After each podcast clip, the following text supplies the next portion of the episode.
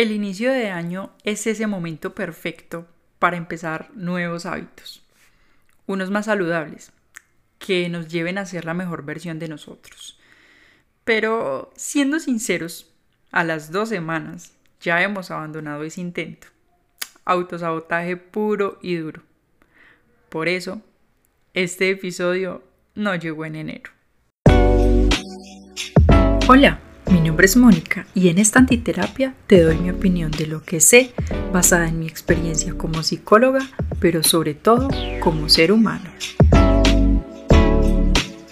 Hola a todos y bienvenidos a esta segunda temporada de Antiterapia. Estoy muy emocionada por las cosas que se vienen, los nuevos episodios y los temas que vamos a abordar.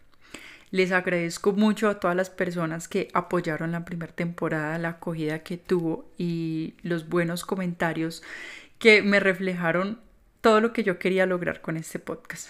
Acompañarlos, que como bien saben, esto no está diseñado para darles terapia, sino simplemente para darles mis opiniones, pero que con esas opiniones podemos eh, crear un debate, una conversación muy bonita en torno a temas importantes.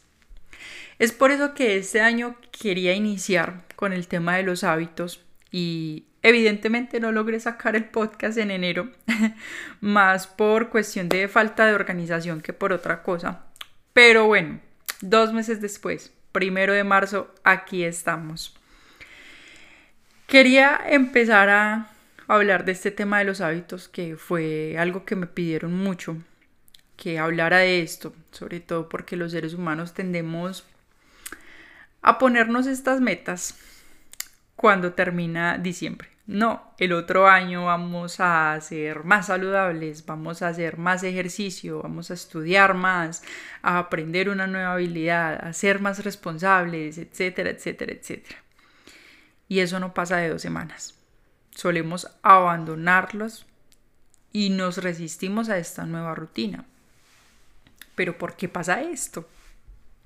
Siendo una persona que todos los años se proponía ser mucho más constante con el ejercicio y nunca lo cumplía, creo que he encontrado la respuesta. Y no es otra más que nos ponemos metas irreales. Pretendemos cambiar nuestra vida de la noche a la mañana. Que de un día para otro seamos las personas más madrugadoras, las que hacen más ejercicio, las que nunca se comen un dulce, etcétera, etcétera y básicamente pretendemos borrar nuestros viejos hábitos como por arte de magia. Y eso es lo que hace difícil abandonarlos, porque no se trata de magia. Un hábito, como bien se sabe, se construye. Pero lo que casi nunca te dicen es que debe construirse poco a poco. Que el cambio en tu vida sea tan pequeño que casi ni lo notes. Y por lo mismo, evitar que se transforme en una molestia porque a casi nadie le gusta el cambio. Nos solemos resistir a él, incluso si este cambio implica un beneficio para nuestra vida. Entonces sí, la solución es que este nuevo hábito sea poco a poco. Que si quiero ejercitarme no puedo empezar de una con dos horas de ejercicio cuando nunca en mi vida he movido un dedo. No, yo debo empezar con lo mínimo es decir, 10, 15 o 20 minutos al día dependiendo de cómo esté mi estado físico y cada semana le va sumando un minuto. Entonces, si quiero comer más saludable, no puedo simplemente de la nada dejar de comer azúcar, porque al fin y al cabo esta es una adicción, lo mismo que la comida chatarra y las grasas. Y para ir dejando esta adicción se baja la dosis poco a poco hasta que ésta desaparezca. O que si quiero leer más, no puedo pretender coger un libro y leerlo en una sentada, cuando nunca en la vida he tocado un libro. No, yo empiezo con dos, cinco o diez páginas al día. Así, poco a poco se construye un hábito. Y esta fórmula mágica, que no es tan mágica como parece, se explica en el libro Hábitos Atómicos de James Clear.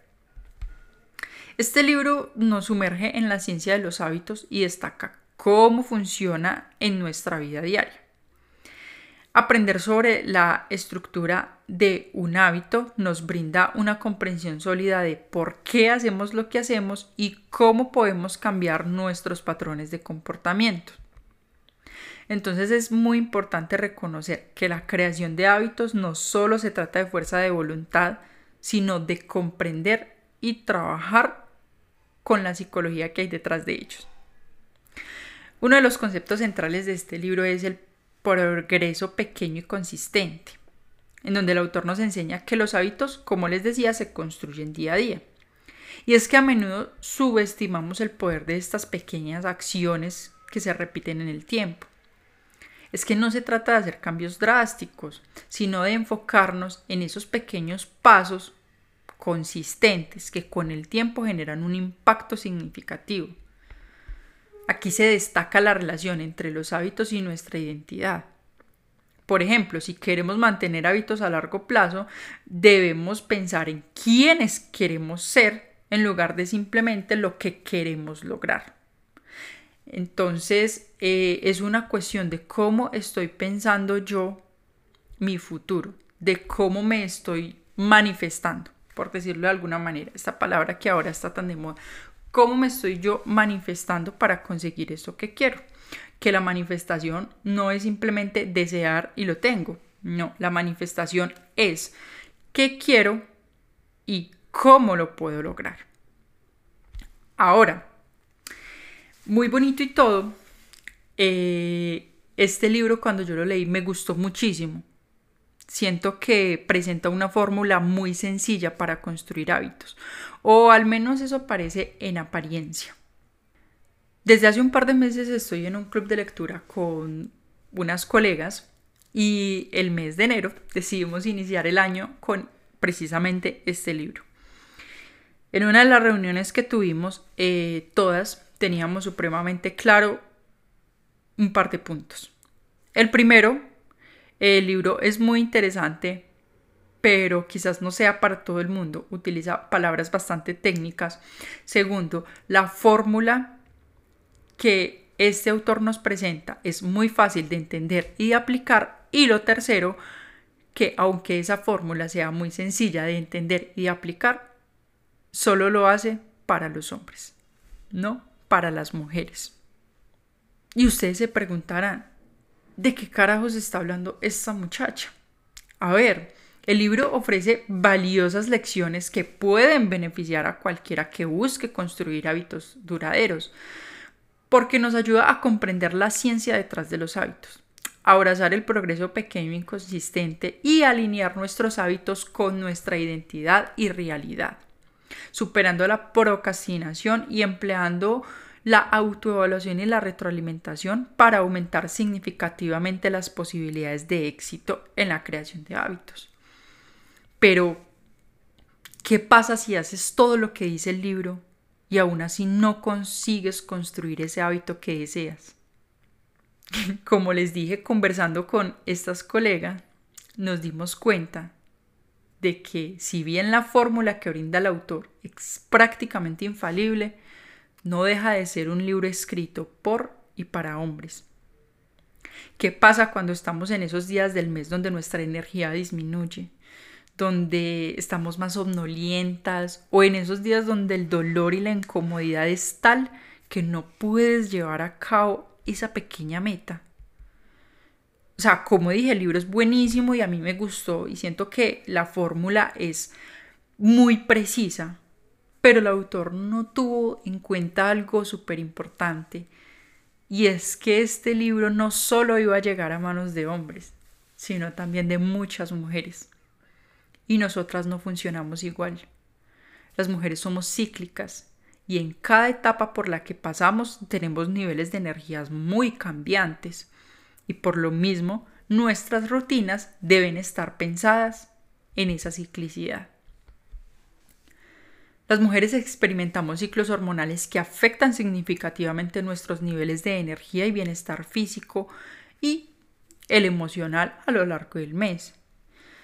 Durante ciertas fases del ciclo menstrual es común experimentar fatiga, somnolencia, dolor, malestar físico y esto puede dificultar la adhesión a una rutina establecida. Y esta realidad no se refleja en la fórmula presentada por el libro, lo que puede llegar a generar frustración y sentimientos de fracaso para muchas mujeres que intentamos seguir sus recomendaciones.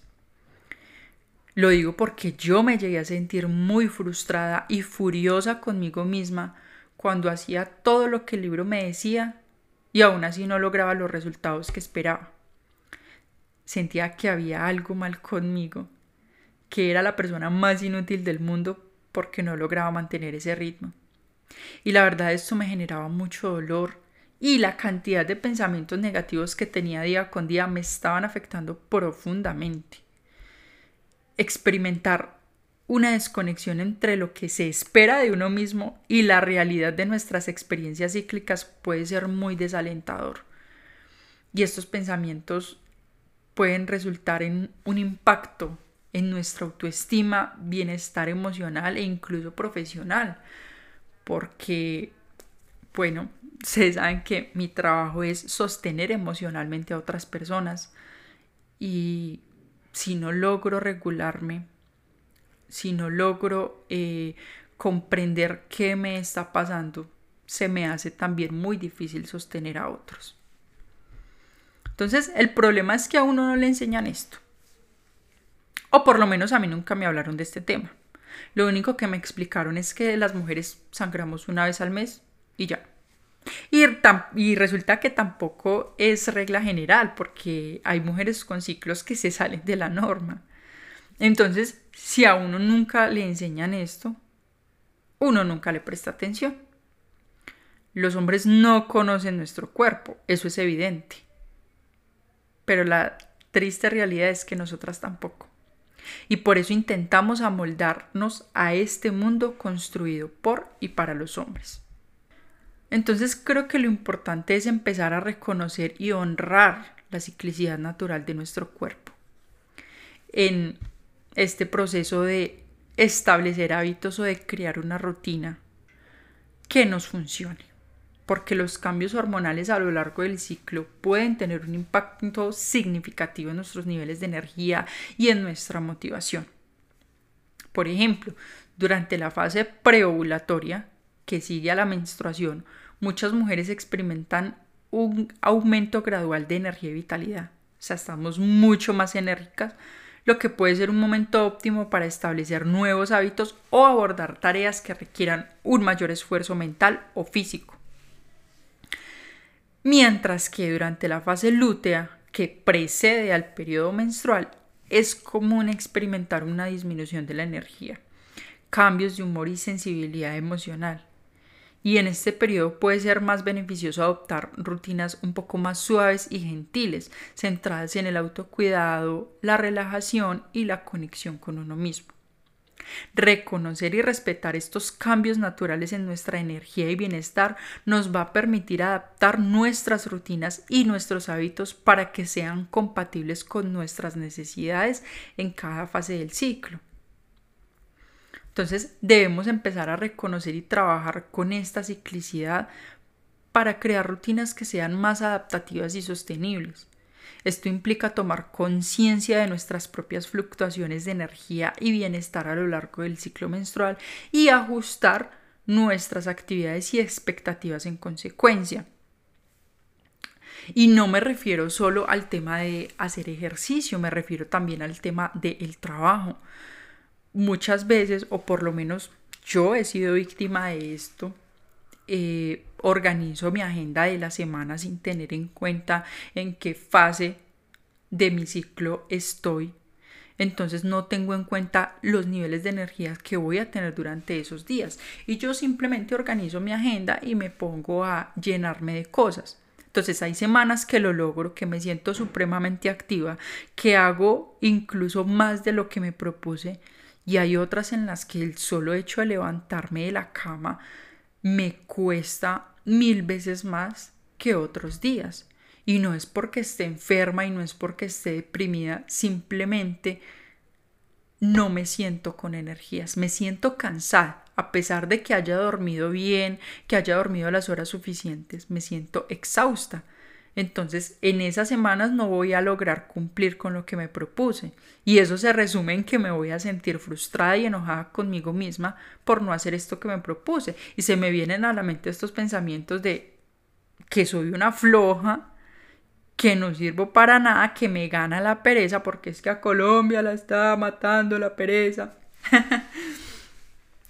Entonces, creo que por eso es importante empezar a reconocer estos niveles de energía fluctuantes. Y una forma de hacerlo es llevar un registro de nuestro ciclo menstrual y observar cómo durante cada fase de este ciclo nos vamos sintiendo física y emocionalmente. Esto nos va a permitir identificar patrones y tendencias en nuestros estados de ánimo, niveles de energía y productividad. Y con esta información podemos planificar nuestras actividades y compromisos de manera más estratégica, asignando tareas más exigentes a esos periodos donde vamos a tener un alta flujo de energía y reservando tiempo para el autocuidado y la restauración durante estos momentos de menor energía. Además, es súper importante practicar siempre el autocuidado y la autocompasión. Como les decía, para mí era muy difícil no tener estos pensamientos negativos en esos días en los que el cuerpo simplemente no me daba, no funcionaba como yo quería que funcionaba. Entonces me empezaba a atacar con todos estos comentarios y estas etiquetas sin llegar a comprender que simplemente estaba pasando por una fase natural de mi cuerpo que me daba unos momentos de baja energía y malestar. Entonces, en lugar de luchar contra nuestros cuerpos o sentirnos culpables por no cumplir con ciertas expectativas, podemos aprender a escuchar y responder a las necesidades cambiantes de nuestro ser. Reconocer la ciclicidad del cuerpo es fundamental para establecer hábitos que sean verdaderamente efectivos y sostenibles a lo largo del tiempo. Al adaptar nuestras rutinas a nuestros niveles de energía, podemos aprovechar al máximo todos estos tiempos de productividad y también brindarnos ese espacio de pasividad y de autocuidado y de descanso y de recuperación en esos momentos en los que nuestra energía está un poco más baja. Así podemos cultivar una mayor armonía y conexión con nuestro cuerpo y con nuestra mente, promoviendo un bienestar integral y duradero. Entonces, eh, básicamente lo que les quería transmitir con este episodio es que no existe una fórmula mágica para crear hábitos que nos funcione a nosotras. ¿Por qué? Porque si bien yo les podría decir presten atención a su ciclicidad para crear nuevos hábitos, esta ciclicidad es muy diferente para cada mujer. Entonces no hay una fórmula que nosotras podamos seguir y que nos vaya a funcionar a todas para dejar de sentirnos fracasadas. Caso contrario a lo que son los hombres. La manera en la que funciona su cuerpo es tan diferente a la nuestra que a ellos este tipo de fórmulas sí les llegan a funcionar bastante bien. De hecho, una de mis colegas que estaba en este club de lectura comentaba cómo al leer este libro le pidió a su pareja que lo leyera con ella. Él empezó a implementar la fórmula que se dice en este libro y le funcionó perfecto. Entonces él en cuestión de 15 días logró construir una buena rutina o sentar las bases para que su hábito perdure en el tiempo. Mientras que ella, aunque había días que sí podía, había otros en los que no. Y no entendía por qué. Cuando empezamos a, andar a ahondar un poquito en este tema, nos dimos cuenta que es por esta ciclicidad que nunca nos enseñan a comprender y a respetar como les decía al inicio, este es un mundo creado por y para los hombres y nosotras mismas hemos intentado hacer caso omiso a nuestra naturaleza para amoldarnos a él. Y yo creo que este es el momento para decir no más. Empezar a construir una realidad que se adecue a nuestra naturaleza, que se adecue a nosotras. Vivimos en un mundo muy violento contra las mujeres Y no hablo ni de feminicidios ni nada de esas cosas, que por supuesto también están presentes. Pero hay ciertos tipos de violencia que pasamos por alto, como esta, cuando no se hace un esfuerzo por comprender cómo funciona nuestro cuerpo y cómo esta funcionalidad afecta la manera en la que nos desempeñamos en el día a día. Entonces no te sientas mal si cuando llega enero te haces un montón de promesas y luego no las puedes cumplir. No es que seas perezoso, simplemente no has aprendido a entender y escuchar tu cuerpo. Entonces aprende a ser conocedora de tu ciclicidad para que siempre seas conocedora de los dones de la naturaleza que posees y de la fuerza de la naturaleza que eres y así aprenderás la lección más importante que toda mujer debe aprender. Y es que desde nuestro primer día de vida tenemos todo lo que necesitamos en nuestro interior. Es el mundo el que nos ha convencido de lo contrario.